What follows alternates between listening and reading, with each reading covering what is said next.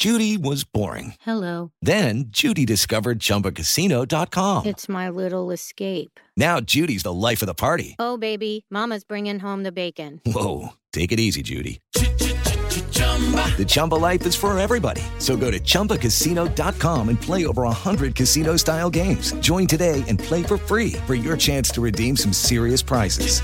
chumba ChumbaCasino.com. No purchase necessary. Void where prohibited by law. 18 plus terms and conditions apply. See website for details. Por hoje é só. Boa noite, gente. Eu sou Carol Fortes e esse é o Por Hoje é Só. Em poucos minutos, eu vou atualizar vocês sobre as notícias mais importantes do dia.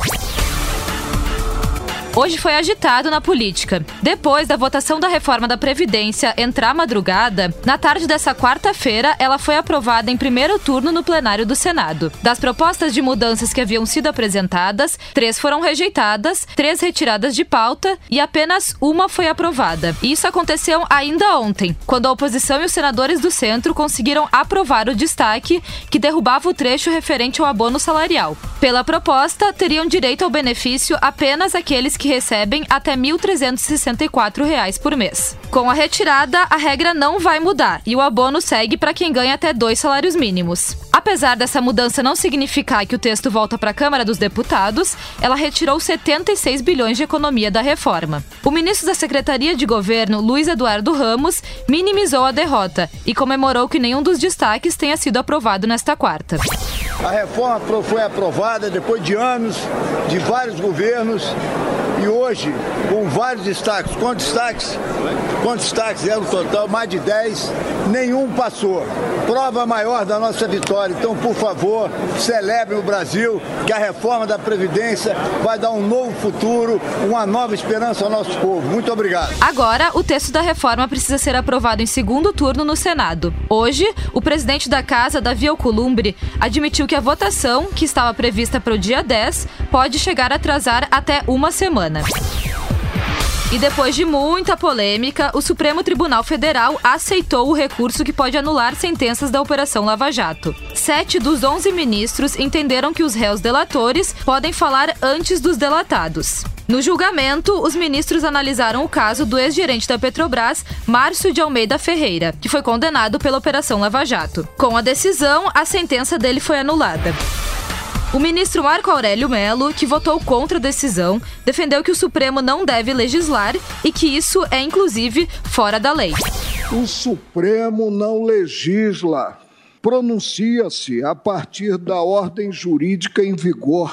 Entender que o delatado deve falar após o delator é esquecer que ambos têm condição única no processo, ou seja, de réus estabelecendo-se ordem discrepante da versada na legislação de regência. A delação sempre existiu e não é nada além de depoimento revelador de materialidade criminosa e indícios de autoria, e por si só, porquanto originado de um esse depoimento de um dos envolvidos na prática delitiva não serve à condenação de quem quer que seja.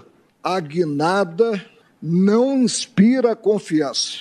Ao contrário, gera o descrédito, sendo a história impiedosa.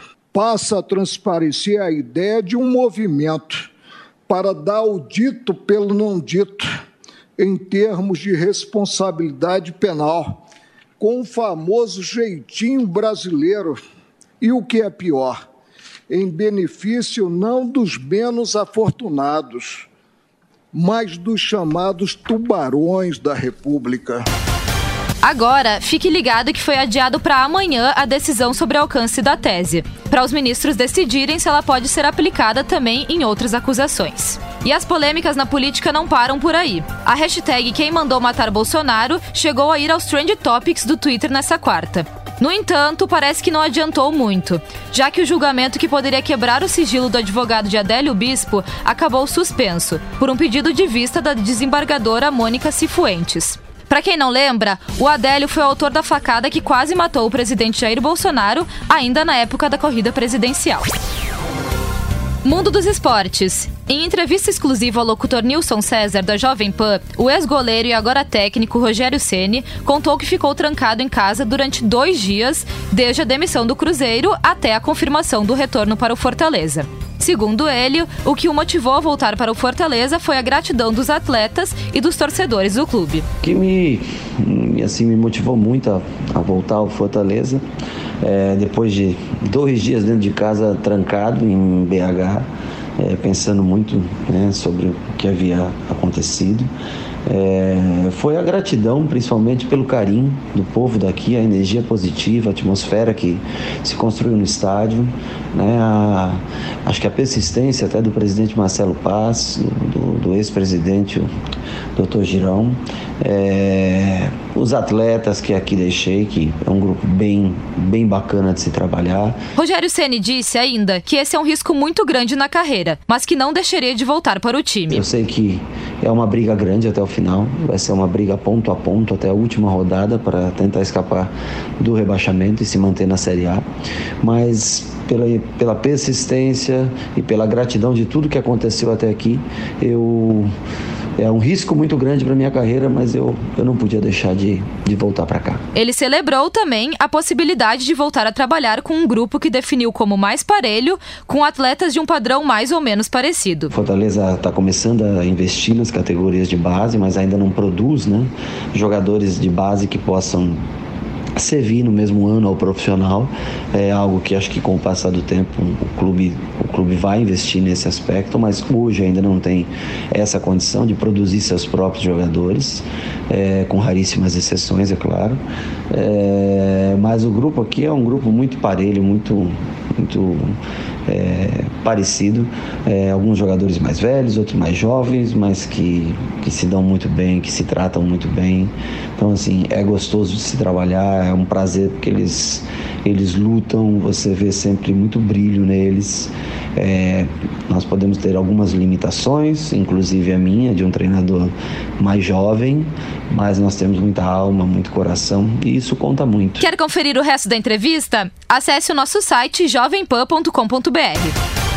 Esse final de semana é o segundo e último do Rock in Rio. Uma das atrações mais esperadas é a banda Iron Maiden, que vai se apresentar no festival pela terceira vez na história. O show promete. De acordo com o vocalista Bruce Dickinson, o público do Rock in Rio pode esperar o maior show da história do grupo. No nosso site jovempan.com.br, elaboramos uma provável setlist da banda. Dá uma olhada lá e faça os seus palpites. O Iron Maiden vai se apresentar no Palco Mundo do festival nesta sexta-feira, a partir das 21h30. Também nesse dia farão shows Scorpions, Halloween e Sepultura. Amanhã, fique atento. Na política, os ministros do STF vão decidir sobre a tese que pode anular condenações da Operação Lava Jato. E mais, o Ministério da Justiça lança em rádios, TVs e outros veículos de mídia uma campanha publicitária para defender o pacote anticrime. No mundo do entretenimento, a estreia no Brasil do tão esperado filme Coringa, que está dando o que falar por aí. Por hoje é só, gente. Continue acompanhando o que acontece de mais importante no nosso site jovempan.com.br. Boa noite e até amanhã. Por hoje é só.